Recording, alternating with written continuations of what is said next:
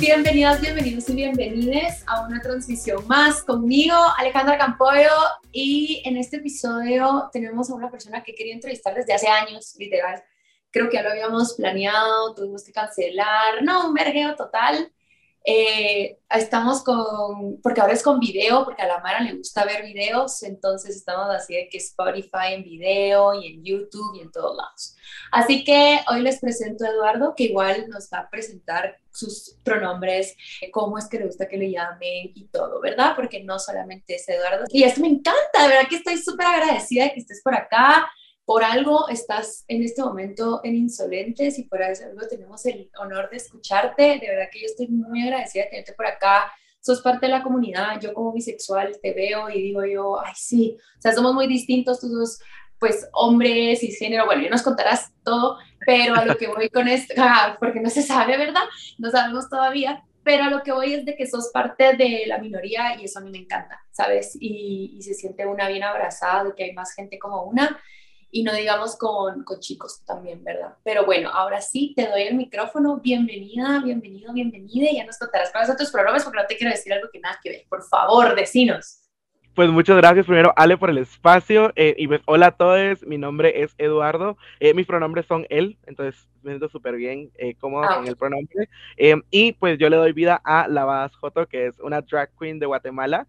y cuando estoy en drag, sí, me gusta que mis pronombres sean ella. Entonces, ah, okay eso es como, ajá, un poquito de la diferencia, pero obviamente mi identidad, pues fuera de drag, sigue eh, siendo él, me identifico como un hombre em, gay, ¿verdad? Homosexual, eh, y super sí parte de la minoría guatemalteca que mencionaba, que mencionaba Ale, y pues la verdad que un placer estar acá, cabal cuando me llegó la invitación de, de ya el, el, que lo íbamos a organizar con todo y fecha, yo dije, llegó mi momento para cerrar el año de la mejor manera, entonces muchas gracias también por el espacio. No, gracias a ti, de verdad. Entonces, em, quiero empezar contigo en qué es drag. Súper.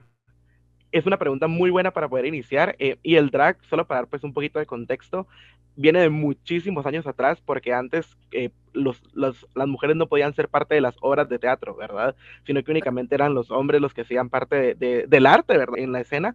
Entonces lo que hacían era de que los hombres que hacían papel de mujeres en las obras eh, les llamaban dressed as girl, ¿verdad? En, en el, ah, y ese se vuelve el acrónimo, el acrónimo, de drag, ¿verdad? Pero obviamente con todo el tiempo que ha pasado, pues se ha vuelto un arte que ha expandido muchísimo más. Eh, y drag, pues ahora ya no lo definimos como dressed as girl, ¿verdad? Porque no es únicamente parecerte una mujer o vestirte como una mujer según los estereotipos, ¿verdad? Hay muchísimos, eh, muchísimas formas de hacer drag y pues ahora el drag es para todos, ¿verdad? O sea, hombres, mujeres, personas no binarias, eh, homosexuales, heterosexuales, no sé, bisexuales, cualquier tipo eh, de persona pudiera hacer el drag y es más que todo un arte para poder, eh, yo lo veo como un arte para romper toda esa binariedad, ¿verdad? Como romper todos los estereotipos de género y pues entretener a la gente. Creo que al final del día también es una de las metas dentro, dentro del arte. Y tú estando en Guate, porque creciste y estudiaste y viviste, ¿cuándo te enteraste de que te gusta o cuándo viste el drag y tú dijiste, yo quiero hacer drag? Mano, y la verdad que amo esa pregunta porque tú ubicas mucho a Ana Morales y ella estuvo acá también dentro del podcast. Eh, y en el 2018, bueno, el drag, por ejemplo, aquí en Guatemala, yo lo conocía de antes en Genetic, ¿verdad? Era como mi punto de referencia para el drag. Eh, que Genetic, para la gente que nos escucha y tal vez no sabe, es como el bar principal LGBTIQ, ¿verdad? Dentro de, dentro de la ciudad de Guatemala. Eh, pero luego vi en redes, ¿verdad? Que habían organizado una viewing party para ver RuPaul's Drag Race, justamente la final eh, de la temporada del 2018. Y yo no conocía a nadie, yo de verdad no conocía a nadie, nadie de la comunidad. Eh, mi punto de contacto era Ana, o sea, yo con Ana salía y era mi punto, ¿verdad? Entonces yo le dije, mano, acompáñame a este evento y le mandé el flyer y todo. Y Ana, ya sabes, ¿verdad? Súper dispuesta y fuimos juntos, juntos al, al evento. Y en ese evento pues estaban tres drag queens, ¿verdad? Que súper famosa Carmen Monoxide, estaba también Inga Apfel y pues Gabo Quiroa, ¿verdad? Estaban ellas tres. Y en ese momento vi, o sea, es muy diferente ver la final de RuPaul en una pantalla y ver los shows ya en persona. O sea, ver el show en persona, de verdad, de esas tres me cambió la vida. O sea, yo de, verdad defino que esa fue la noche que mi vida cambió. Em, y como siempre, pues he sido una persona muy extrovertida, entonces ahí empecé a hacer amigas, ¿verdad? empecé a hablar con la gente que estaba alrededor, Ana me empezó a presentar Mara y todo, y pues ya nos empezamos a seguir, y creo que, ajá, ese fue el momento que yo dije, wow, o sea, esto se está pasando en Guatemala y me gustaría ser parte. Hay tanto prejuicio ante esto y hay tanta homofobia y hay tanta desinformación de nosotros, los de la comunidad. ¿Qué, ¿Qué sentiste cuando tú dijiste, bueno, voy a hacer drag, pero estoy en Guate? ¿Ya había salido tú del closet como gay o todavía no? Sí, ya, yo ya estaba fuera del closet como gay, pero definitivamente hubo miedo, ¿verdad? Creo, esa creo que es mi palabra em, que define como que el inicio, ¿verdad? Eh, bueno, miedo y mucha emoción, la verdad. Em, ¿verdad? Al momento de, de poder empezar, eh, me recuerdo que mi primer show, pues fue, em, yo iba mucho, frecuentaba las fiestas, ¿verdad? O sea, a partir de ese momento, esta gente empezaba a hacer fiestas, específicamente del colectivo Drag Besties, ¿verdad? Empezaba a hacer fiestas así de cada viernes, cada viernes, cada viernes, cada viernes. Y yo cada viernes presente a las 6 de la tarde estaba ahí, ¿verdad? Porque, ¿verdad? E-, era un lugar que me sentía seguro y en el cual pues podía mm, ser yo mismo, ¿verdad? O sea, poder llegar, ¿qué te digo yo? En un short, poder llegar con un top, no sé, poder vestirme con mucha libertad. Entonces eh, me sentía súper cómodo de estar ahí. Em, y cuando ya empecé el primer show, me invitaron porque mi mamá, Pepe Pig, eh, me llamó así como, mano, vos bailas súper bien, que te quiero invitar a dar un show em, para el marco del Prize. Eh, yo te he visto y todo, y armamos cosas en conjunto. Y mi respuesta inmediata fue un sí, pero luego como que me puse a pensar, ¿no? Porque yo estaba trabajando, bueno, en sigo trabajando, pues, pero en ese tiempo estaba trabajando, y yo dije, ¿qué va a pensar la empresa, verdad? Porque yo había escuchado muchísimas anécdotas de gente que era como, ay, no, este chico, esta chica hace drag, eh, ya no, ¿verdad? Es un, ya no incluso, ¿verdad? Muchas personas, bueno, tal vez algunas personas que conozco habían sido despedidas de su trabajo, ¿verdad? Por, por el hecho de que encontraron su, su drag. Entonces, fue un, wow, ¿a qué me estoy metiendo, verdad? O sea, como un poquito de, de, sentimientos encontrados, pero al final, pues, ganó mi corazón la gana de romper la, la, el pensamiento de la sociedad.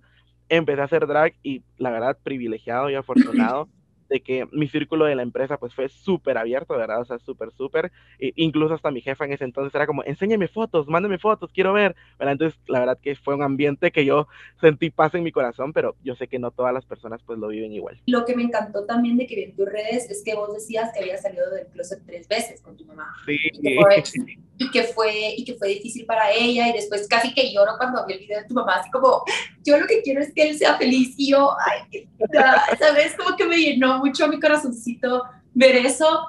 Em, ¿Qué pasó ahí? O sea, la primera vez que saliste del closet, y hay un montón de dudas de esto de, de ser trans, que no sos, no sos trans, y ahorita nos vas a explicar cuál es la diferencia entre, entre, ser drag y ser trans. Pero bueno, empecemos por, el, por la salida del closet. ¿Cómo fue esto para ti y por qué fueron tres veces? Súper. Mira, la verdad que la primera, yo de verdad desde chiquito, uno sabe, ¿verdad? Siento que yo que uno sabe, tal vez yo de pequeño, 8 o 9 años, no podía ponerle un nombre porque no, no sabía, pero sí como que miraba, por ejemplo, mi recuerdo súper puntual, yo enamorado de mi maestro de teatro, mano.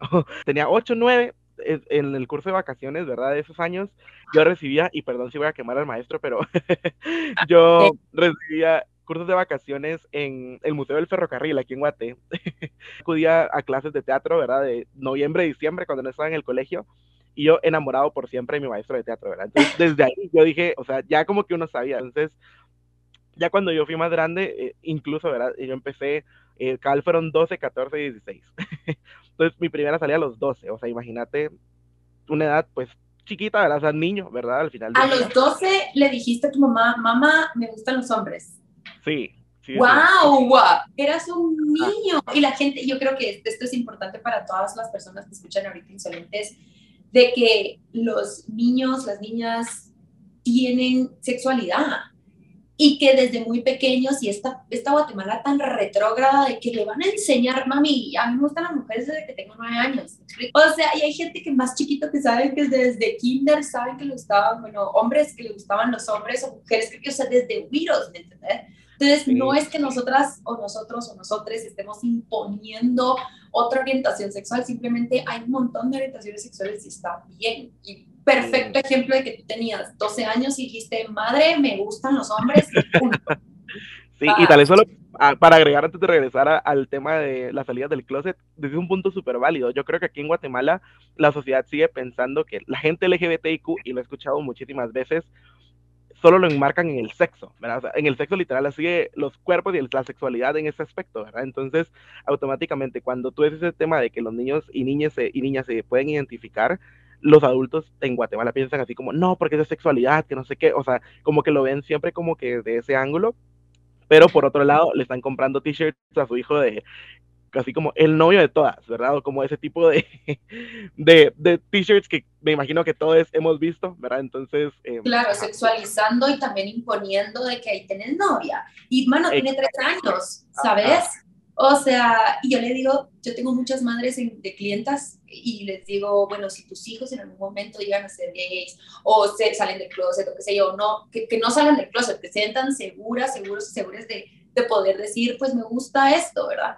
Y, se quedan, al principio se quedan así como, sí, pero es que, es que yo tengo hija, yo tengo hijo, y cómo va, tío, es que es una posibilidad, pero mis clientas son tan lindas que es así como, sí, ¿verdad? No, lo había, no me había puesto a pensar esto puede ser que sí, y, qué bueno, apenas tiene siete años, pero ¿y qué?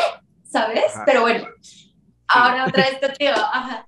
A los 12 años, eh, y fue así eh, senté a mi mamá y fue como, mamá, soy gay, ¿verdad? Así como algo súper eh, normal para mí, ¿verdad? Dentro de mi forma de pensar, todavía de niño, imagínate, yo lo miraba como algo súper normal, a pesar de que en el colegio, pues, la gente me hacía mucho bullying por eso, ¿verdad? Igual yo dije, pues, dentro de mi mente, ¿verdad? Como poderlo hacer, eh, y mi mamá fue como, no, eso es una, es una etapa, ¿verdad?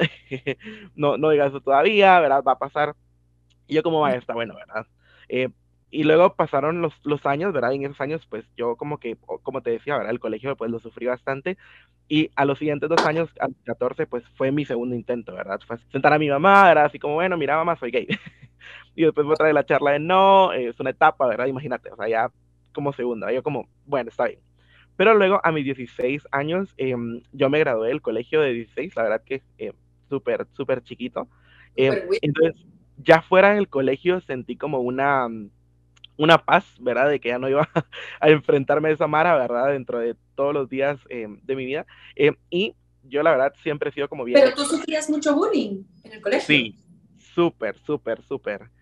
Fue mm, muy fuerte. Yo pues siempre he sido gordito, pero de chiquito era más, ¿verdad? Entonces, eh, imagínate, el gran combo de ser gordito, afeminado, gay y juntarte solo con mujeres en el colegio era el target perfecto, ¿verdad? Para, para todos em, dentro del colegio, eh, incluso yo no sé si tú te recuerdas y tal vez nuestros oyentes, pero había antes, no me recuerdo, se llamaba como Curious Cat o algo que era como de postear mensajes anónimos.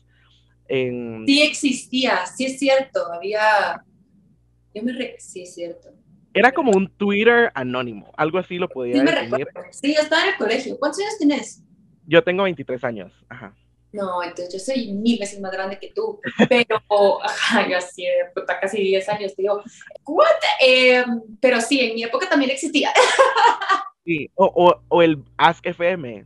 Yo, ese fijo lo conocí. Ah, algo así, Entonces, sí. como que todos esos, esos lugares yo como que empezaba a abrirlos y era tiradera de hate, ¿verdad? Así como me recuerdo que una vez, y eso lo tengo muy marcado en mi corazón, eh, me hicieron un meme eh, en el que estaba una mi foto, ¿verdad? Y a la par estaba una foto de Juan Gabriel que obviamente sabemos que ahorita Juan Gabriel, para mí ese hubiera sido un gran honor, ¿me entendés? O sea, Juan Gabriel un ícono, ¿verdad? Pero sufría lo mismo, ¿verdad? O sea, era un gordito afeminado que la gente le tiraba mucho hate por ser gay, ¿verdad? Entonces subieron ese meme a redes sociales y yo colapsé porque toda la gente lo empezó a compartir y gente que tal vez de otros colegios compartía y me mencionaban y me tiraban hate en Twitter porque empezaba justo Twitter.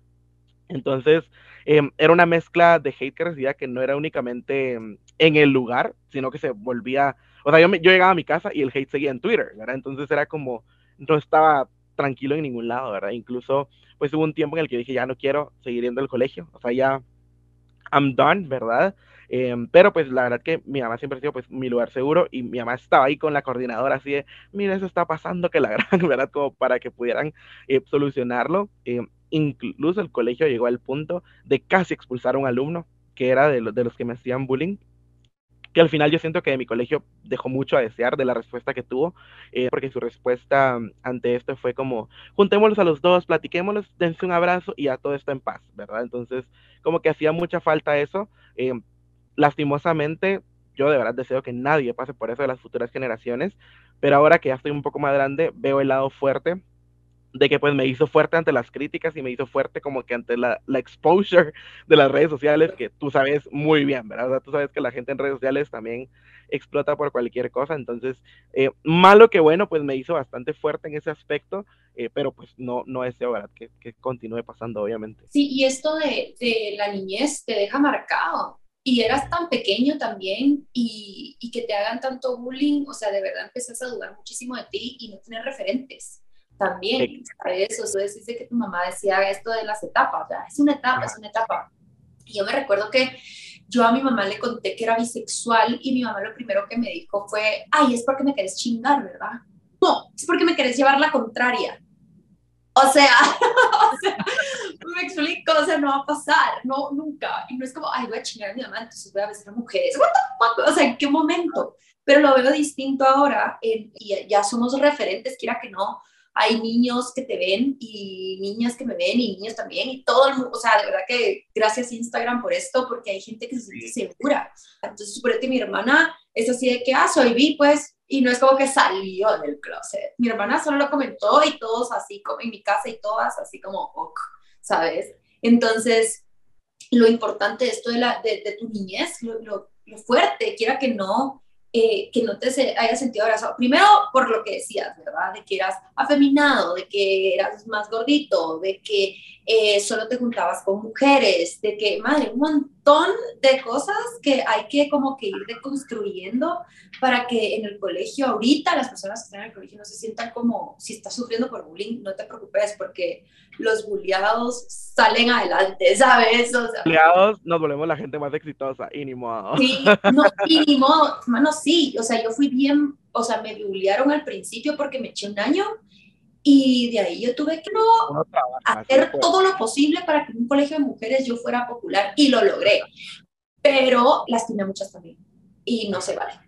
¿Sabes? No, no, no se vale. Yo siento que con lo del colegio, la verdad que es mucha falta de información, ¿verdad? Y obviamente, aparte de la falta de información, recordemos, ¿verdad? Que también nosotros como hijos repetimos a veces incluso en el colegio por lo menos, ¿verdad? Patrones de nuestra casa, ¿verdad? O sea, patrones de lo que escuchamos en casa, ¿verdad? Como siempre se replica. Entonces, por ejemplo, yo me recuerdo que en reuniones de papás o algo así, como cuando íbamos, o por ejemplo en mañanas deportivas, obviamente los papás no me decían nada, ¿verdad? Pero, por ejemplo, jugaban la mañana deportiva de fútbol, ¿va? Y siempre se escuchaban comentarios de, no, hombre, patea la hueco, que no sé qué, de tales papás hablándole a sus hijos de esa manera, ¿verdad? Entonces, quiera que no, los patrones se replicaban. Entonces, heredando un poquito eh, a la salida del closet a los 16, que fue la última que te comentaba, eh, yo desde inicio de año yo dije, este es el año, o sea, ya, basta, ¿verdad? Entonces, busqué en redes sociales, bueno, busqué en internet, mejor dicho, y el año internacional para salir del closet es el 11 de octubre.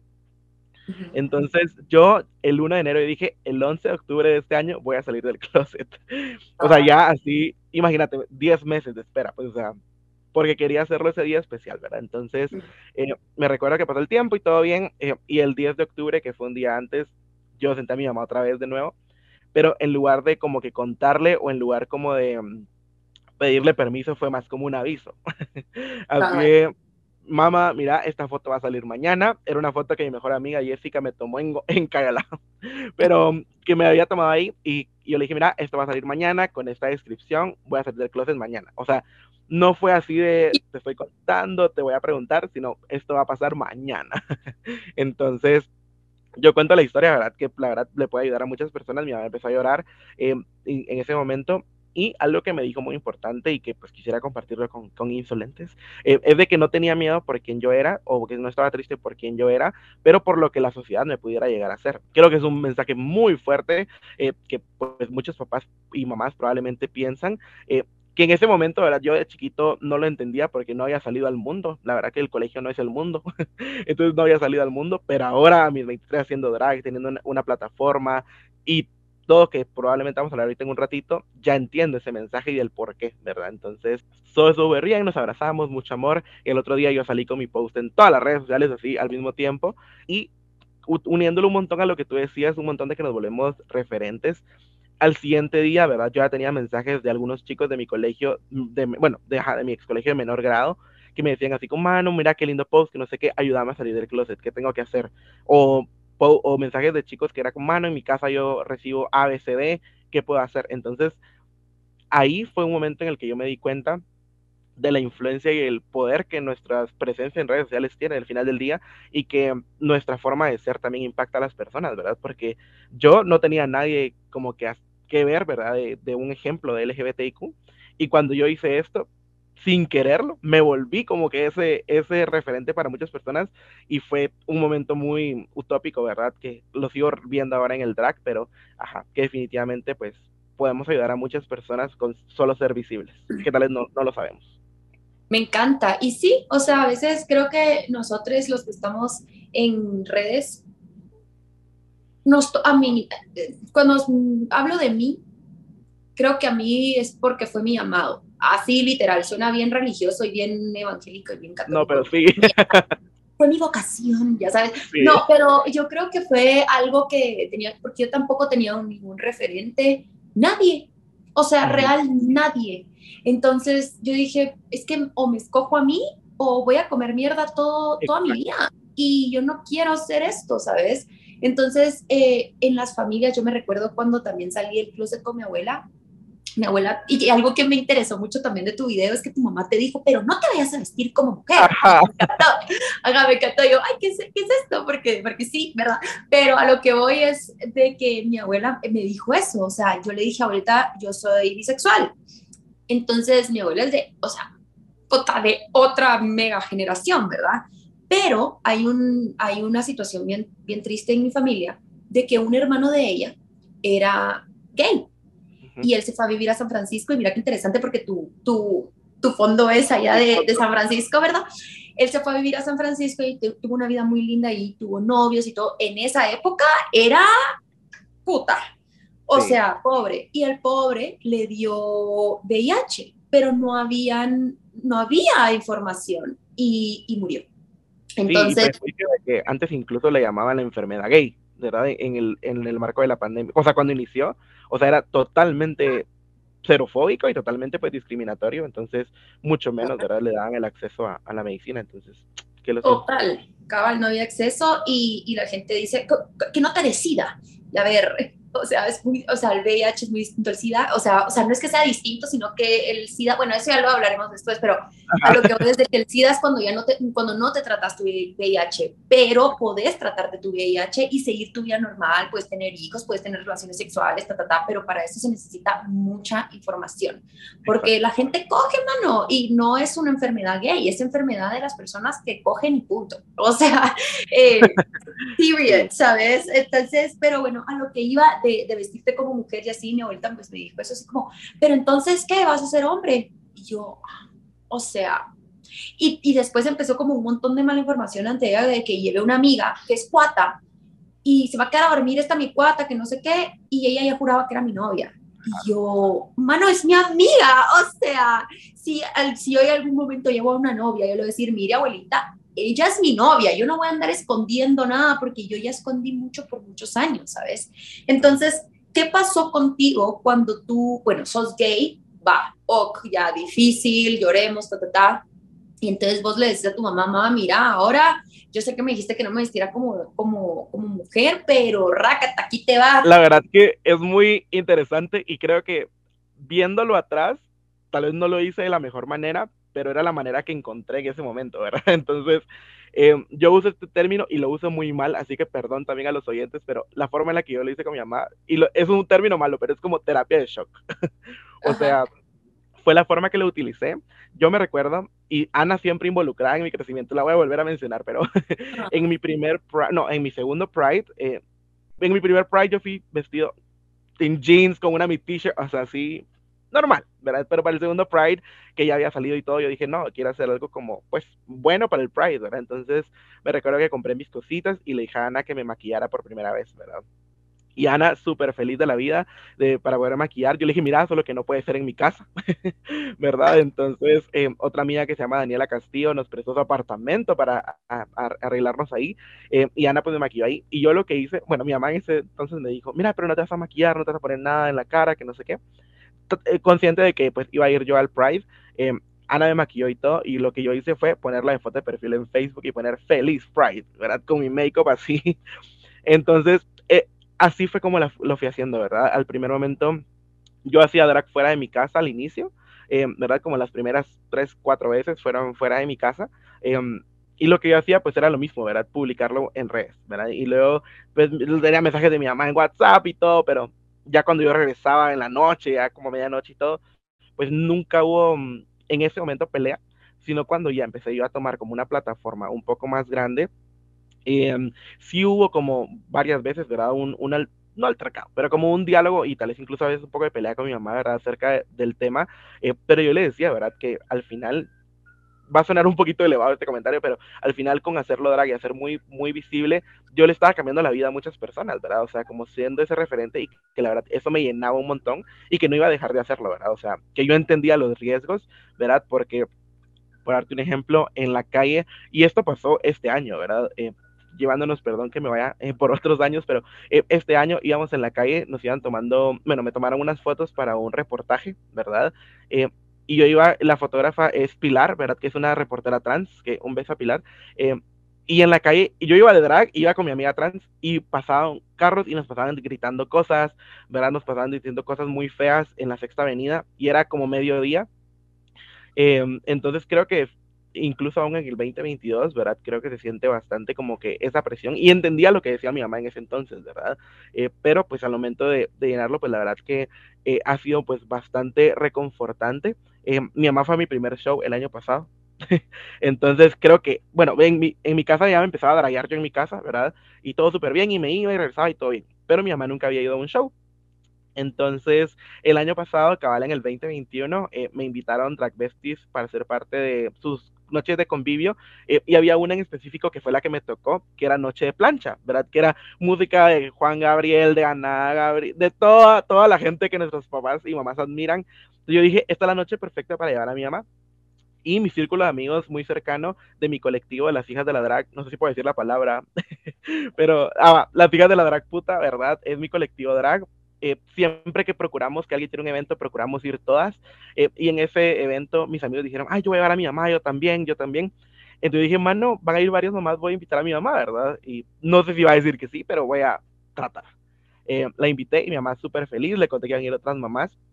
Y fueron, y nuestra mesa fue en, ay, no voy a decir el restaurante porque nos quedó mal, pero fue en un restaurante de zona 1 y nuestra mesa era una mesa larga que parecía así la última cena y estaban así todas mis amigas dragas, estaban mis amigos del colectivo que no hacen drag y estaban cuatro o cinco mamás del mismo colectivo, ¿verdad? Entonces fue un momento así full circle, em, mi mamá vio el show, nos damos fotos y todo y a partir de ahí pues ha ido a, a varios más, ¿verdad? Entonces eh, ya definitivamente creo que ha sido un cambio súper bueno y pues a, a, las personas que nos escuchen decirles que es algo que toma tiempo, ¿verdad? Que no que en esta sociedad, eh, y eso pues es algo que a mí me costó entender, ¿verdad? Yo, iba a decir, de aquí a mañana ya todo va a ser aceptado, y va a ser verde, y va a ser color de flores, eh, toma tiempo, o sea, les digo, empecé a salir del closet a los 12 años, y al final a los 16 lo logré, ¿verdad? Eh, y con el track pues fue algo bastante similar, ¿verdad? Al principio peleas y estar hablando y cosas así, y ahora pues ya tengo la presencia de mi mamá en mis shows, o por ejemplo, mi mamá comparte cosas, ¿verdad? O que salió en el video que tuviste, ¿verdad? Ale de Quorum, o sea, como esos pequeños detalles, ¿verdad? Te hacen sentir apoyado y respaldado, eh, y creo que es bastante, bastante bonito. Entonces, explícanos la diferencia entre tu amiga trans, Pilar, y vos. Súper. Eh, pues no puedo hablar directamente por la comunidad trans, ¿verdad? Porque obviamente, pero pues solo explicarles un poco la diferencia. Eh, trans es la identidad, ¿verdad? La identidad de la persona. En cambio, hacer drag es una forma de arte, ¿verdad? Es una expresión de arte, es, más como eh, estar en un escenario, ¿verdad? O entretener, ¿verdad? mi identidad no es ser drag, ¿verdad? Es drag es algo que yo hago, entonces, así es como yo lo, lo, defino, que es una forma muy fácil de entender, ¿verdad? En cambio, eh, ser trans, las personas son trans, ¿me entiendes? O sea, no, no es que hagan trans, ¿verdad? O que se hagan trans, ¿verdad? O sea, como, como el dicho, entonces, forma súper fácil de explicarlo, trans es identidad y drag es una forma de arte que cualquier persona lo puede hacer. Fíjate que yo pensaba antes que eh, drag solo lo podían hacer hombres. De alguna manera dije, ay, porque la gatita cerota, ella, hacía, ella hace drag, y yo, ay, pero ella es mujer cis. O sea, ¿cómo ella está pudiendo hacer? O sea, yo, o sea, no en juicio, pues, sino que solamente preguntando, así como, ah, se puede. Y me encanta porque ella me dice, hermano, tenés una frente gigante, deberíamos de ser drag. Y yo, al bueno, eso es como un, un, cumplido, pero lo tomaré como un cumplido. Ajá, y yo así, bueno, mi frentona va a ayudármelo drag. Y cuando llegue a Guatemala, dijo, voy a hacer, yo para mi cumpleaños fui a celebrar mi cumpleaños 26, 27, creo, no, 27, mi cumpleaños 27 lo celebré allá en Guatemala con mis amigas drags. Estaba saliendo con unas chicas, entonces con, ellas me estaban besuqueando.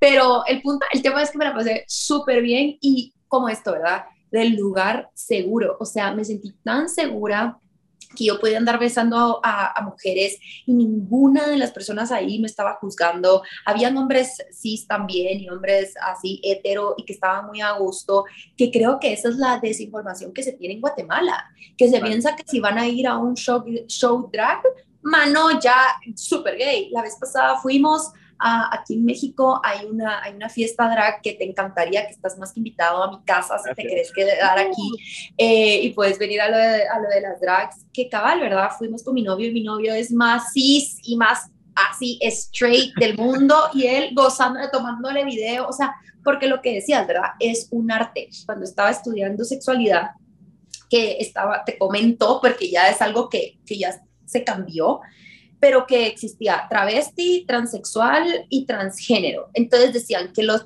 los transgénero y las transgénero eran las que se habían operado. En teoría no tenían operación, pero cruzaban el género.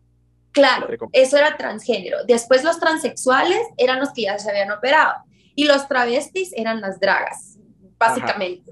Entonces eh, yo tuve un maestro súper pilas en donde estudié en IMESEX, por cierto. Eh, él es un hombre trans y dijo, miren, léanlo, pero solo para que sepan que ya no existe eso. O sea, somos trans, cabal lo que tú decías, aquella obsesión con los genitales. ¡La verga! O sea, ¿qué te importa a ti si tiene pene, si tiene vulva o si, ¿qué sabe? O sea, ¿qué importa, sabes? Solo hay que definirte a ti porque tenés pene. ¿Sabes? Entonces, eh, eh, como que dijo, bueno, léanlo, mi maestro me dijo, léanlo, pero no crean, o sea, solo sépanlo. Entonces, qué interesante que ahorita ya se está como, ¿sabes? Abriendo a esto de quitar la obsesión por los genitales. Ay, perdón, la, la bulla Ciudad de México, ¿verdad? Em, entonces, tú no sos una persona trans. No, no, no, soy, la verdad, hombre homosexual me defino, eh, verdad que pues hago el arte drag eh, y solo para complementar lo que decías, el drag siempre es para todos, ¿verdad? Eh, cualquier persona que quiera hacer drag puede hacerlo, es una forma de arte, yo de verdad lo miro como una forma de arte que la verdad me ha empujado a seguir creciendo, o sea, en muchos aspectos de la vida te enseña a ser organizado, a cumplir con metas, es algo que de verdad me ha empujado mucho a eso, pero quiero decir que aún las personas drag, que no son hombres homosexuales, que hacen drag, reciben incluso mucho backlash a veces de incluso de la misma comunidad, que era por lo mismo que tú mencionabas. Yo pues no puedo hablar por la tía, pero lo que he escuchado ella es que había gente que le decía así como, mano, vos no puedes hacer drag porque sos mujer. Entonces, como que todavía se, están recibiendo ese tipo de, comentarios o pensamientos que con referentes, gracias a la gatilla, ¿verdad? Ha logrado en Guatemala romper con este, eh, con este paradigma que existía, se han logrado pues derribar, ¿verdad? Y ahora pues ya miras a más mujeres haciendo drag, ¿verdad? Mujeres siguen haciendo drag eh, y pues la verdad creo que es un arte bastante, bastante bueno y cualquier persona trans también obviamente no binaria, no importa, ¿verdad? No importa, no importa cómo te definas, cómo te identifiques, puedes participar en este arte. Mira, y en Guate, que se vive mucha homofobia, y quisiera platicar acerca de esto y el miedo, porque real nos están matando, ¿verdad? Yo te puedo decir como mujer, a la verga, es bien pisado ser guatemalteca, pero tú también como hombre gay que hace drag, también hay un cierto odio hacia, hacia ustedes, o sea, aquella, aquella, aquel como coraje de que seas libre. Y también algo que me interesó del video que subiste era de que alguien gordo no puede ser feliz. Como que eso piensa esta sociedad, como, ah, sos gordo, entonces sos infeliz y sos bulliado y sos triste y no disfrutas de tu sexualidad. Ah, estás enfermito, mi gordo, ¿sabes? Como que eso es lo que dice esta sociedad. Entonces, ¿qué dirías tú de la, de la homofobia en Guatemala y si tú has pasado por esto en algún momento de tu vida, ya siendo draga full, y siendo también un hombre gay súper libre. La verdad, he sido una persona privilegiada que no ha tenido como algún, alguna situación como que ha llegado a golpes, o peor, gracias, de verdad, no, no he pasado por eso. Y también entiendo que, por ejemplo, la gente aquí en la capital o en la ciudad de Guatemala, pues tenemos todavía un poquito más de beneficios o privilegios, la verdad, ¿cómo decirlo? Pero las personas LGBTIQ, ¿verdad? En el interior del país, en los departamentos, es donde se nota muchísimo, ¿verdad? La homofobia y donde hay más casos eh, de asesinatos de, de, nuestros compas, ¿verdad? De nuestras compañeras y compañeros y compañeras, eh, que es donde duele, ¿verdad? Es donde donde pega, tal vez yo no conocía a la persona, pero es alguien de nosotros, ¿verdad? Entonces te hace eh, definitivamente ver eh, esa perspectiva. Eh, aquí, por ejemplo, en la ciudad de Guatemala, como te decía, no he pasado por una situación tan así, que lo más que yo he pasado pues son gritos, ¿verdad? O sea, insultos en la calle, ¿verdad? Em, eso. Tengo una compañera drag que, que, es Nauxia, ¿verdad? Que es parte de mi colectivo. y ella me coment nos comentaba todas, ¿verdad? Que el día que tuvimos el show en el Teatro Lux, ella iba afuera en la sexta y un tipo le intentó escupir, ¿verdad? Entonces, creo que esa anécdota eh, sí ha sido pues bastante fuerte, ¿verdad? Que ella, ha tenido que pasar por eso y ella no iba sola, ¿me entiendes? O sea, no, o sea, no es que eso sea una excusa, ¿verdad? O algo, pero, o sea, ella iba con un grupo de gente y aún así como que eso llegó a pasar. Entonces, eh, creo que cuando uno hace drag aquí en Guatemala, eh, tenemos que sacar la fuerza de donde podamos.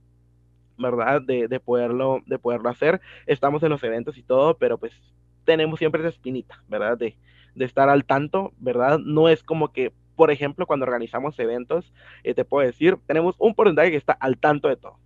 O sea, ver quién está en la fiesta, ver, tú ya sabes, ¿verdad? Como tener un control de seguridad o de una red de apoyo, eh, ¿verdad? Para poderlo hacer. Entonces, no es que estemos al 100 súper felices en Guatemala, obviamente tratamos de, pero tenemos siempre, como dicen las nuestras familias, un ojo al Cristo, ¿verdad? O sea, siempre estar al tanto y a hora de notar algo raro, actuar inmediato con la gente del lugar, ¿verdad? Es como nuestra eh, metodología que tenemos, eh, pero sí, definitivamente los asesinatos principalmente están ocurriendo en el interior del país, donde si aquí en la ciudad de Guatemala la gente pues privilegiada no se quiere educar, en el interior del país donde a veces no llega el internet o muchísimas otras cosas, es aún más complicado, ¿verdad? Llegar a, a esos alcances. Entonces, creo que es una lucha en común que, que, tenemos que enfrentar.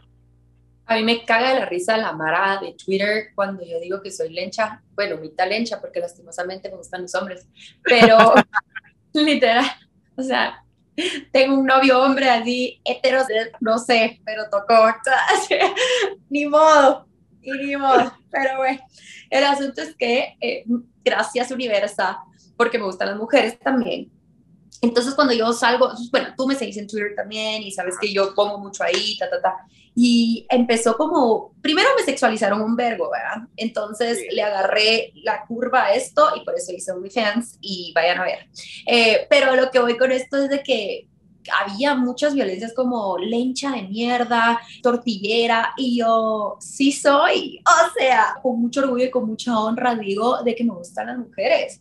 Yo no me vuelvo a esconder nunca más, porque esto es parte de mi felicidad, esto es parte de mi salud mental, poder aceptarme tal y como soy, ¿sabes? Por eso que tú mencionas ahorita es mi nombre drag.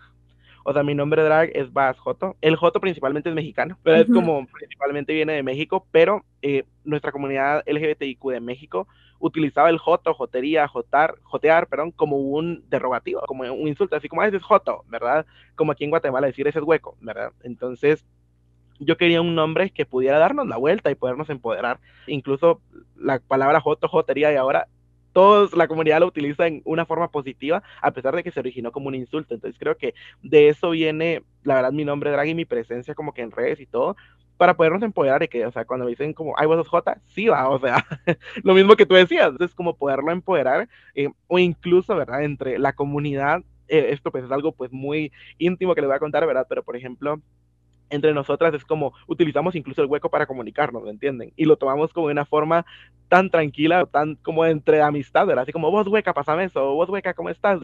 Como que hemos logrado darle la vuelta a esos insultos, pero esto no quiere decir obviamente que si un hombre cis heterosexual nos mira en la calle nos puede decir hueca y lo vamos a tomar igual, porque viene de realidades y de personas totalmente diferentes, pero dentro de la comunidad lo hemos como que tomado esos insultos para podernos empoderar unos a otros, ¿verdad? Me encanta esto porque todavía existe gente que insulta con hueco, hueco cerote, y yo, a ver, o sea, como nuestro presidente, ya sabes, de que se sabe de que es gay, pero lo que menos nos interesa si es, si es gay o no. A mí qué me importa si el chavo le gustan los hombres, explico. O sea, no nos importa ya su sexualidad. Y esto hay que tener muchísimo cuidado porque lo insultan con lo que tiene, con sus piernas, qué sé yo, que eso, que eso no tiene por qué, eso no tiene nada que ver con lo corrupto. Como que o que sea gordo también, como, ay, gordo, hueco, ser, o sea, tiempo, ser gordo no tiene nada malo, ser hueco no tiene nada de malo, ser discapacitado tampoco tiene nada de malo, juzgalo por lo que realmente está haciendo mal, que es un corrupto ladrón, pero de ahí no juzgues por el físico ni por su identidad sexual. Sí, yo solo iba a mencionar que esos comentarios al final del día también impactan un montón en la comunidad, ¿verdad? O sea, por ejemplo, no solo aquí en Guatemala ya es una sociedad homofóbica. Entonces, al ocurrir esto que tú, que tú mencionas, de eso se agarran, ¿verdad? Y, sigue, y se sigue fomentando el odio, ¿verdad? O sea, incluso, ¿verdad? En los tweets, ¿verdad? Que es nuestra famosa red social donde abunda el amor. Pero, ¿verdad? Es como, ah, el presidente hueco, ¿verdad? O el presidente, o eso pasa por tener presidentes gays, solo votamos por heteros. He visto muchos de esos comentarios, ¿verdad? Entonces, estoy totalmente de acuerdo contigo que eh, ni el físico, ni, quién, ni tu identidad de género, ni tu orientación sexual, pues definen este caso, ¿verdad? Que es un corrupto y que te ha robado millones de, de quetzales, ¿verdad? Entonces, pues ajá, algo que, que ocurre bastante. Mira, y ya concluyendo, quería preguntarte, ¿quiénes admiras? ¿Quiénes son tus referentes ahora? Ya que no tenía referentes antes, me imagino que ahora hay gente que miras para arriba. ¿Quiénes son esas personas? Wow, excelente pregunta. Y quiero decir, de verdad, de todo corazón, que mis referentes son mis pares. O sea, y cuando digo mis pares, digo, por ejemplo, principalmente mi colectivo, ¿verdad? Las dragas de, de mi colectivo de las hijas de la drag puta se volvieron mis referentes. Bueno, son mi familia y también son mis referentes al mismo tiempo. Eh, y creo que es algo muy bonito de poder crear como comunidad, ¿verdad? Que de poder crear comunidad y poder crear esta familia fuera de la sangre, es una familia que nadie comparte sangre, no, no somos ni hermanos, ni primos, ni, ni nada, pero nos hemos vuelto una familia, ¿verdad? Entonces, la verdad que las personas que vivimos el día a día son mis referentes, porque em, incluso, ¿verdad? Me dan hasta fuerza para continuar, ¿verdad? Es, por ejemplo, eh, ¿verdad? Mi colectivo, pues, eh, son, somos siete dragas, que ahorita les voy a dar el shout out más personal, eh, y tenemos, por ejemplo, a Meli Lumière, tenemos a Bocado de Reina, tenemos a Cristina, XX, Fatimami, Nauxia, Pepe Pic y yo. Y la verdad que estas siete personas, bueno, seis personas sin contarme a mí, viven su día a día siendo libres, o sea, y la verdad que es algo muy bonito de poder contar con ese círculo que, que te apoya. Y, mm, y que entienden por lo que estás pasando, ¿verdad? Que viven lo mismo que tú, entonces se ha vuelto una dinámica muy bonita de poner así como, mucha, hoy me pasó a veces en el trabajo por esto, y que nos apoyamos entre nosotros, ¿verdad? Entonces, creo que definitivamente se han vuelto eh, mis referentes y mi familia, y tal vez fuera de eso, definitivamente uno de mis referentes más grandes en el drag guatemalteco siempre va a ser Carmen Monoxide, ¿verdad? que la verdad, esa chica se fue así, o sea, empezó ganando el Miss Gay aquí en Guatemala, siguió con su colectivo y ahora pues está triunfando en México, viviendo del arte, que creo que es una meta que, que, tengo, ¿verdad? Poder lograr vivir del arte, entonces definitivamente referente. Eh, y por supuesto, dragas internacionales, ¿verdad? Que están ahí trabajando y pues haciendo la batalla por todas. Acá en México tenés que venir, hermana. La gente tiene esto en la mente de que nosotras, las de la comunidad, nosotras las de la comunidad, somos como drogaditos y estamos súper miserables y estamos así como putas, ¿sabes? Como inyectándonos y viviendo así. Y, no, somos personas que pues tenemos trabajo, tenemos trabajos, no, o sea, no, yo no tengo trabajo normal porque pues tengo lo, lo, mío, soy una freelancer, pudiera decir, y sí, no es lo común, no es un call center, no es una oficina, pero es mi oficina y lo hago así con mucho amor y con mucho cariño y al, al, no lastimo a nadie y lo mismo contigo. Y lo que me interesa también de ti es de que ya sos psicólogo industrial.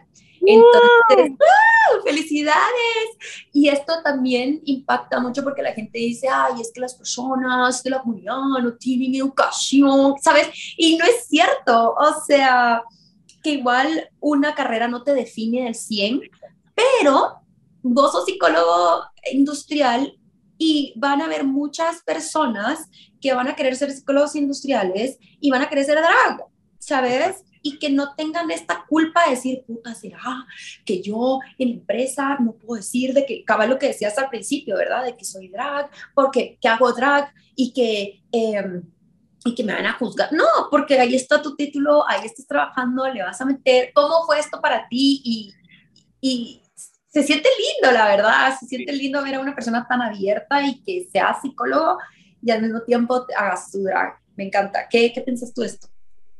Gracias por la pregunta, porque era lo que ya tenía, tenía en mente que quería mencionar brevemente mi historia de la universidad. Fue una batalla que yo puedo decir una batalla ganada. la veo como una batalla ganada. Eh, yo pues estudié en una universidad, bueno, laica, entre comillas, pero pues con, con background evangélico, ¿verdad? Entonces, yo desde que inicié, yo dije, no me quiero esconder más, ¿verdad? Entonces, quiero ser yo 100% del tiempo, ¿verdad? Que pueda en la universidad. Em, entré en la universidad y mi, en, mi primer, en mi primer año y de una vez me hice un grupo de amigas, ¿verdad? Obviamente siempre mis chicas que me respaldan, pero, ¿verdad? Porque uno se siente más cómodo, ¿verdad? Por X, muchas razones, pero, eh, ¿verdad? Hice mi grupo directamente el primer día y yo me recuerdo que llegué a mi primer día de universidad así como con un jeans, una camisa rosada y una chaqueta de lona, mi mochila era de un gato, o sea, yo iba gritando, soy gay, ¿verdad? Entonces, porque, no porque sea, bueno, primero porque a mí me gusta vestirme así, súper primero, y segundo porque para mí era un mensaje, o sea, para mí era un mensaje indirecto, ¿verdad? Poder ser visiblemente visible y tener la presencia, ¿verdad? Entonces, eh, desde siempre, pues yo iba así. Em, yo me empezaba a poner uñas acrílicas en mi, en mi vida diaria, ¿verdad? Porque, ¿verdad? Me encantaba. Y yo iba hacia la universidad y a mí no me importaba. O sea, hablaba con el licenciado, pasaba a exponer con mis uñas, eh, iba a entregarles tareas en la cara a los licenciados y licenciadas. Y yo, tranquilo. Obviamente, las primeras veces fue como con miedo de que me fueran a decir algo. Pero cuando vi que no les importaba, yo dije, X, continuemos, ¿verdad? Em, mi primera semestre de la universidad fue muy curioso porque yo tuve dos polos opuestos de licenciadas. Primero, le quiero dar el shout out a la que es mi madrina, actually, de, de toda mi carrera, eh, que es la licenciada Ana Laura Arango, que de verdad sí la quiero mencionar, porque ella nos dio el curso de sociología, y sociología es súper importante dentro de la universidad porque hablaba de la actualidad de la sociedad y ella hablaba desde un punto de vista súper open-minded, o sea, súper abierta, sigue su mente, lo que mencionaba y hablaba mucho de la empatía, hablaba mucho de conocer a las personas, no juzgarlas, ¿verdad? No juzgarlas por orientación sexual, por raza, por etcétera. Era su mensaje muy claro. Y yo podía ver que ella también no únicamente nos lo enseñaba, pero también lo, lo, lo predicaba con sus obras, ¿verdad? O sea, uno le acercaba a hablarnos y nos trataba súper bien, o sea, se sentía uno en casa en su clase, ¿verdad? Entonces, ese pues fue mi polo súper positivo. Y luego mi polo negativo, dentro del mismo semestre, eh, me recuerdo que el curso se llamaba eh, Desarrollo Humano y Profesional. Y yo, estudiando mi carrera, yo dije, mano, voy a aprender desde ya a cómo hablar con gente, a cómo desarrollarla profesionalmente. O sea, yo estaba muy emocionado por ese curso, por el título, ¿verdad? Y um, entré y era religión tapada con otro nombre. O sea, en la forma más literal, te lo digo. Em, como en el no me recuerdo qué número de clase, pero pongámosle, yo iba los sábados porque eh, me tocaba trabajar de lunes a viernes y sábados pues pagarme la U, ¿verdad? Y, ir a la universidad y hacer drag en las noches. Entonces era muy, era muy divertido, pero eh, ese curso, ella, porque era una licenciada, ella en su presentación puso, tenía fotos de personas LGBTIQ besándose, o sea, así lleno como un collage y el título, ¿verdad? Gente que va en contra de la corriente. Y tú dijiste, ¡ay, inclusiva! Así. Ajá, dije, ahí estoy yo, agarró mi foto. y me senté y todo, y mi, mi, mejor amiga de la U se llama Lizzie, y ella sabía que yo iba a explotar, ¿verdad? Entonces, desde que yo me senté, Lizzie me agarró de la mano y me dijo, tranquilo, o sea, ella sabía. Como te puedes imaginar, la licenciada profesional habló barbaridades en, todo ese, en toda esa clase, e incluso mencionó algo que fue muy choqueante para mí porque ella siendo licenciada, pero también mencionaba así como, es que nosotras las mujeres estamos hechas para servir a nuestro hombre, estar en nuestras casas, y pues la gente que, que es homosexual, que padece homosexualidad, que padece... Padece, dice. Ajá, yo me recuerdo muy bien porque de verdad me marcó. Em, son un peligro y tenemos que como, como seres humanos eh, regresarlos a la corriente. Ese era todo su tema. Y ella hablaba así como te estoy hablando ahorita, así lento y tranquilo yo dejé que hablar, quería escuchar todo lo que tenía que decir para poder reunir mis, mis puntos de vista. Ella dijo, bueno, ese es el fin de la clase. Vino Eduardito lindo y levantó la mano. Levanté la mano y mi amiga que te digo de Lizzie solo me volteó a ver con miedo, o sea, miedo a todo. o sea, la gente tembló en ese momento. me encanta, es que hace, hay que hacer, hay que incomodar. Ajá, entonces, ay, quiero saber qué dijiste, vamos a ver. Pues me levanté y me dijo, sí, ¿cuáles son sus comentarios de la clase? Y le dije, ¿verdad? Primero que me parecía muy pésimo que estuviera hablando así de la comunidad LGBTIQ. Y ya lo que yo hablé fue, hablé o sea, yo le di a entender que era parte sin decirle soy gay. Le dije, está hablando de nosotros como que si fuéramos a, abominación, está diciendo que padecemos de algo cuando la OMS ya ni siquiera lo, lo, incluye como, como parte de las enfermedades mentales. O sea, yo iba con facts, ¿verdad? Em, le dije que había aparecido una clase muy discriminatoria para estar en la universidad y que consideraba de que este, pues, no era una clase principalmente para nadie y segundo, peor que es para psicólogos, ¿me entiendes? O sea, cómo las universidades siguen replicando ese tipo de mensajes para psicólogos, o sea, para la psicología, me parece muy peligroso, muy, muy peligroso. Entonces, todo eso se lo mencioné. Yo obviamente tenía 17 años, o sea, también lo que dije tal vez, tal vez no estaba tan acorde, pero lo pude comunicar de la mejor manera que pude. Eh, y al final le dije, mire, y usted dice que las mujeres están solo para atender a sus esposos en sus casas, entonces, ¿qué hace usted dando clases en la universidad, verdad? O sea, si usted con su mensaje está diciendo yo tengo que estar en mi casa sirviéndole a mi esposo. O sea, como que era muy contradictorio su mensaje, ¿verdad? Su respuesta fue, sálgase de mi clase. Que era algo que yo esperaba, definitivamente. Entonces vine, agarré mi mochila de gato, y, pero yo estaba temblando, o sea, yo estaba así, yo le hablaba y temblaba, o sea, no, no tengo ahorita, no tenía en ese entonces la fuerza de ahorita, ¿verdad? De poder hablar serio y poder dar mi... Yo estaba temblando como que de todo. Lo que hice fue yo salirme de la clase, y las paredes, las puertas de ahí eran como de adobe. Entonces yo, sin querer, slash con querer, cerré la puerta un poquito muy fuerte y la puerta cuando yo salí se somató y se somató la ventana y como que todo tembló, ¿verdad? Entonces yo me salí y yo lo que hice, dije, me le voy a adelantar, porque yo no sé, como que en mi mente, y me fui de una vez con la decanatura, o no me recuerdo cómo se llama, como con el decano, no me recuerdo, como con el área encargada de mi facultad, eh, me recibió, la, únicamente estaba la chica asistente eh, y yo le comenté todo lo que había pasado. Que este era el tema, que esto nos estaba enseñando, que esto, esto, esto usó. Incluso yo la había grabado en ese entonces a la licenciada. Entonces le enseñé una parte de la grabación, ¿verdad? En la cual pues era discriminatoria. Y le dije que no me sentía que esto debería ser un, un, una clase, ¿verdad? Para, para eh, gente universitaria. Em, y al final, como a las dos semanas más, nos cambiaron de licenciado mágicamente. O sea, nos pusieron un licenciado hombre que igual nos seguía enseñando lo de su pensum, ¿verdad? Que era pues religión, pero él ya no tiraba comentarios como esta otra licenciada. Entonces, y ya no incluso ni la miraba, solo la vi creo que hasta el final del año, pero no sabía si, si darle la cambiaron de facultad, no sé, pero por lo menos considero también esa una batalla ganada. Em, y pues decirle a la gente que pues no tenga miedo de poder, como tú decías, incomodar y, hablar y educar en lo más que podamos. Eh, y el resto de mi carrera universitaria no me topé con nadie igual, la verdad que eso lo agradezco un montón, ¿verdad? Eh, incluso yo poco a poco iba a ser más visible, más visible, empezaba el drag, empezaba el Instagram a estallar, em, y tuve un licenciado, incluso de mi licenciado de estadística, que me lo mencionó una vez en súper buen plan, así como, ay, me, me, saliste en Instagram, qué arte tu, qué cool tu arte, o sea, un licenciado así grande, ¿verdad? Como de 30 y, bueno, perdón, pero grande, así como de 30 y algo años. Ay, así, eh, ok. pero para mí, yo de 18 años, ¿verdad? Alguien así como Obvio, que me si a los 18 uno de 30 es gigante, pues, obvio. Y como que recibir este, este mensaje de alguien como más fue bonito. Cuando yo me gradué, bueno, cuando yo me hice mi privado, uno de mis licenciados que me evaluó era un licenciado que nunca él salió del closet, pero yo le sentía en el corazón.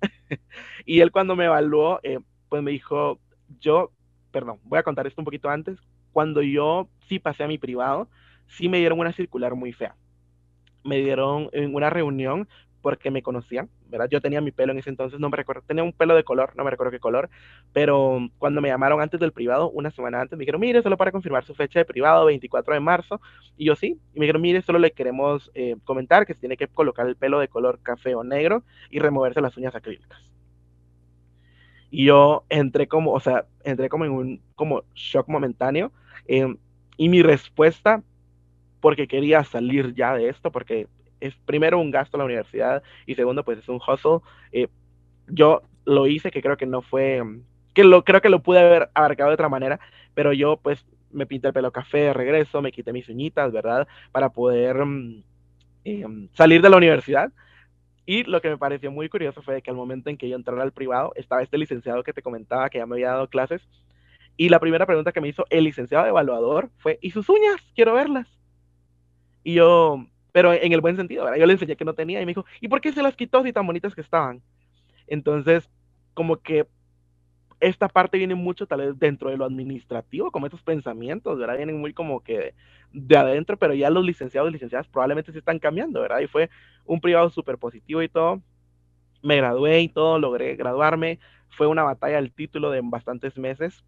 Y yo cuando lo, ya lo tuve en las manos, yo dije, quiero dar un mensaje con este título. Y dije, ya sé, voy a hacer una foto, eh, una edición de fotos donde de un lado esté en drag con un título y del otro lado esté fuera de drag con mi toda con el título, porque soy yo, ¿verdad? O sea, soy yo, la verdad fue toda mi carrera. Em, y me propuse hacer eso, la verdad que me, me aboqué con mi círculo de apoyo. Eh, por ejemplo, una draga Kika me peinó la peluca, eh, Cristina me maquilló para que se viera súper bien, eh, Tesla me hizo el vestido y Werner, que es nuestro fotógrafo de siempre, se encargó de mm, la foto y la edición. Y al momento en que yo publiqué eso, fue un shock, o sea, fue un shock primero positivo para la gente, o sea, la cantidad de no porque los números sean como tan relevantes, pero la cantidad de likes, comentarios, mensajes que recibí fue una, fue abismal, ¿verdad? Positivos, todos, un montón de gente que ni me conocía me seguía, me mandaba mensajes, ¿verdad? Y mira, yo quiero lograr en la U hacer lo mismo que tú. Entonces, eso para mí fue, uy, o sea, fue algo bastante em, reconfortante del corazón. Y por otro lado, se rolaron mi foto entre eso me contó una licenciada por ahí que no la voy a quemar, pero que se habían compartido mi foto en los grupos de los licenciados de esta universidad, ¿verdad? Y vieron millones de comentarios, ya sabes, ¿verdad? Eh, negativos. Pero yo le decía a ella, le decía, pero ahora con mi título, ¿qué van a hacer? Quitármelo.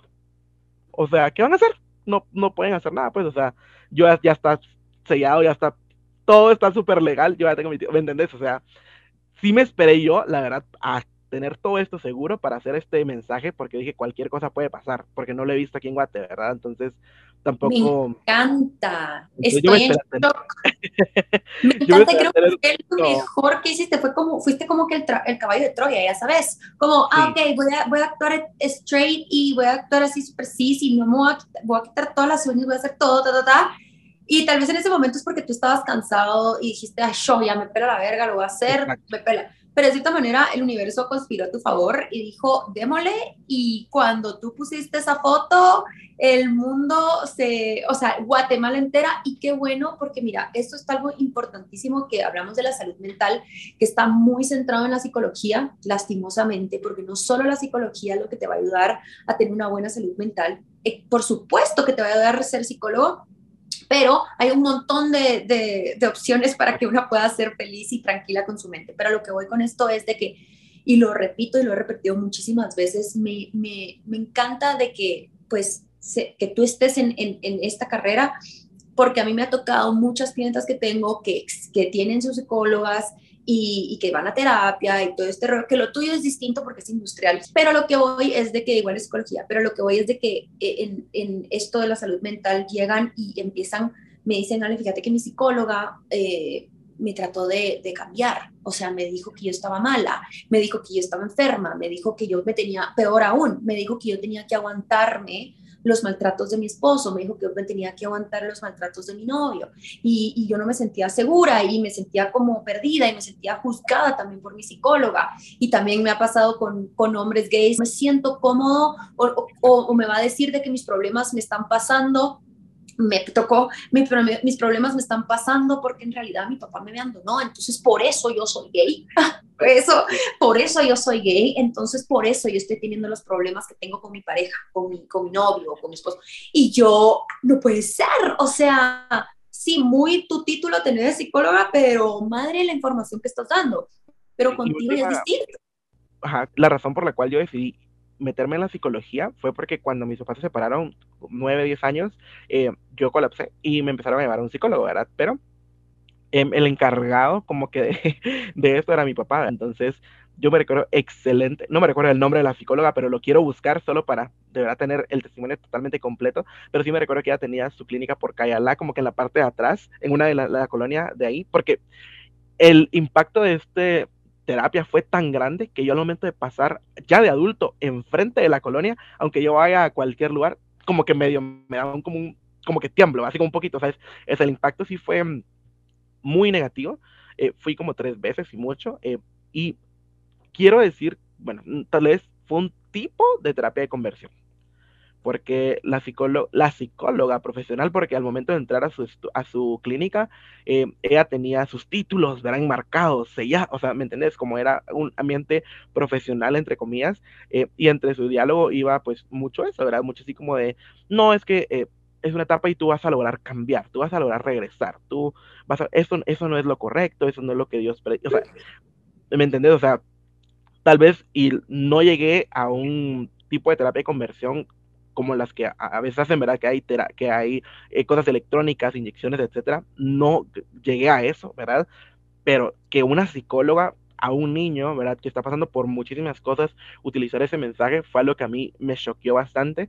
Eh, gracias a Dios no me, yo le hablé a mi mamá y ya no continué con esa psicóloga, pero eh, sigo, o sea, ese impacto fue como muy fuerte y al momento en el que a mí me tocaba ya decidir una carrera, yo dije, yo quiero ser psicólogo para que tener un impacto en la psicología, ¿verdad? Y que no la gente siga replicando estos, estas conductas en personas que pueden afectar, porque por ejemplo yo tuve el privilegio de que me sacaran de esa, de esa terapia, pero hay muchas otras personas que ahí, pues sí, en verdad, incluso sin irnos muy lejos, esta semana pasada fue una, no me recuerdo muy bien el nombre, pero fue una conferencia, un comité del área eh, de salud mental aquí en Guatemala, eh, y uno de los panelistas, uno de los doctores, psicólogos principales mencionó, ¿verdad?, de que la homosexualidad era todavía una enfermedad. O sea, estamos en el año 2022 em, y estos mensajes están replicando en un, no me recuerdo si fue una conferencia, pero en una conferencia con muchísimos psicólogos y psiquiatras. Entonces, a mí personalmente me parece muy preocupante que eso siga pasando.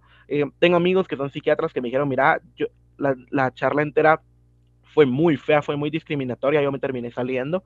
Entonces, me parece sí un shock aún, la verdad, no me sorprende, como diría el meme, pero sí me parece un shock, ¿verdad?, de que este tipo de conversaciones se siga replicando todavía en este año eh, y el daño que causen muchas personas. Entonces, esa fue una de las razones por la cual yo decidí meterme a la psicología para poder eh, hacer, tratar de hacer todo lo posible con mi corazón y mi cuerpo y mi alma de romperlo desde adentro, ¿verdad? Entonces, peligroso de verdad que qué peligroso y aquí vamos otra vez con poder escoger la persona que te va a, puede ser tu coach emocional, puede ser eh, tu psicóloga, tu psicólogo, pero donde tú te sientas tranquila de poder ser vos misma o vos mismo o vos misma.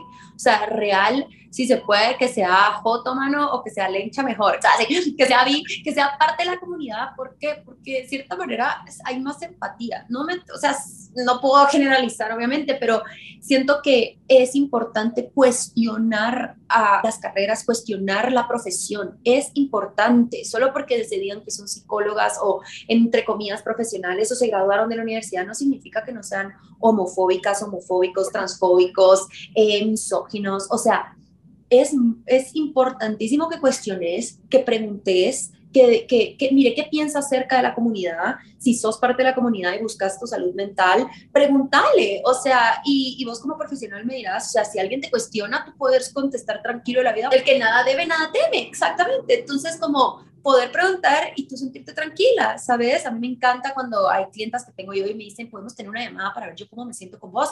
Yo, por supuesto, entonces tenemos una llamada y a partir de eso ya tenemos más llamadas. Yo tengo, la verdad, una lista, eh, ¿verdad?, de, de psicólogos y psicólogas que nos pueden apoyar en ese aspecto. En mente así, tengo a Anima Shela, ¿verdad? Que es una clínica, obviamente se ubica en Shela, pero se puede también eh, a distancia, ¿verdad? Pero eh, tengo un amigo, ¿verdad? Que es psicólogo ahí, LGBTIQ, ¿verdad? También la otra psicóloga, no estoy seguro si la psicóloga es LGBTIQ, pero estoy seguro que comparten ideales. Eh, y también aquí en Guate está la psicóloga Luchi, que tal, vez la conocen, ¿verdad? Que también pueden abocarse, pero si necesitan, por favor, mándenme mensaje para pues yo poderles referir con los contactos que pues he logrado recopilar. Me encanta. Y sí, ahora ya terminando, contanos pues tus redes, dónde podemos encontrarte, eh, tus shows también, eh, cómo te podemos seguir. Primero, gracias Ale también de nuevo por la oportunidad de tener este espacio. Eh, algo que yo pues la verdad, ahorita ya fuera máscara, te admiro un montón de vos y te lo, te lo he dicho en tu tiempo, es aguantas a toda la gente en redes, mano. Eso de verdad es una fuerza que de verdad no sé dónde te la sacas, amiga, pero de verdad es algo que, que, es increíble, ¿verdad? O sea, estás en el mero spotlight y ya sabemos, ¿verdad? Todo el hate que te llega y que seguís aquí haciendo lo tuyo, triunfando, entonces la verdad también gracias por eso. Y, segundo, por la gran plataforma que has construido, ¿verdad? O sea, tenés así miles, miles, miles, miles de followers, ¿verdad? Entonces, la verdad creo que también es algo que se, que se puede lograr bastante, entonces también felicidades por eso. Em, gracias. Yo para, para cerrar el año también algo bonito que he logrado, solo para culminar, pues es que esta... Eh, la asociación Pasmo y Versátil, que es otro proyecto, pues me nombraron como su embajadora de marca, ¿verdad? Entonces, esta asociación se encarga, su enfoque principal es VIH, ¿verdad? Entonces, me parece un tema muy importante porque para mí ninguna draga, y no es que esté malo, cada quien escoge el mensaje que quiera compartir, pero yo sí miraba que ninguna drag queen me hablaba del tema, o sea, era algo X, era un cero a la izquierda y yo quise tomar de verdad esa, esa batuta porque creo que es algo muy importante. Entonces, también si alguna persona necesita ayuda con hacerse alguna prueba, acompañamiento, ¿verdad? O poder hay algo bueno que ahora para contarte también hay pruebas que te las mandan a tu casa, que son autopruebas, que tú te la puedes hacer desde tu casa y es lo mismo, ¿verdad? Es 100% confiable en tu confidencialidad. Y también mencionar que el paquete te llega y no dice prueba de VIH enfrente, ¿verdad? Sino que es un paquete que nunca se va a ver qué tiene adentro, entonces para que la gente también se sienta confiable de poderse hacer en cualquier lugar, pero lo importante es de que nos hagamos las pruebas, que sepamos nuestro estatus, no es obligatorio, ¿verdad? Pero sepan ustedes que ahí está la, la opción, entonces también si quieren eso, también se pueden abocar a mis redes eh, y en cualquier red social me pueden encontrar como arroba badasjoto, es la misma en todos lados, ah bueno, en TikTok es arroba la badasjoto porque ya estaba ocupado. Pero en las redes sociales me pueden encontrar así. Eh, shows que tenemos ahorita para finalizar el año, pues tenemos eh, dos, ¿verdad? Porque ya sabemos que ya viene el fin de año. Tenemos el 10 de diciembre el Festival Tutti Frutti y el 17 de diciembre el show navideño con Margaret de México, que viene por primera vez a Guatemala.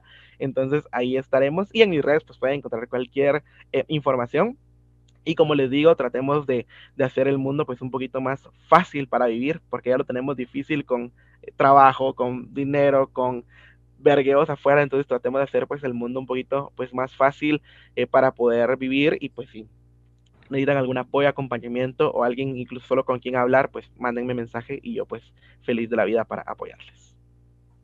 Me encanta, mil gracias de verdad por estar, al fin se nos dio todo lo mejor te mando un fuerte abrazo y de verdad que muchísimos éxitos en todo, en lo de la draga, en tu, en tu carrera, en tu vida en general, en tu energía, en todo, todo, todo. De verdad que te deseo lo mejor. Estás jovencito todavía, así que, uff, puta, todo lo que has logrado solo con 23 añitos, ni me puedo imaginar lo que vas a hacer cuando tengas 33, ni me puedo imaginar. De verdad que estás destinado al éxito. Gracias. Está bueno, pues, Amix, entonces nos seguimos platicando. Gracias por tanto. Gracias de verdad por tu voz allá en Guate y en el mundo pronto. Te mando un fuerte abrazo. Yo también a ti, amiga. Bye. Bye.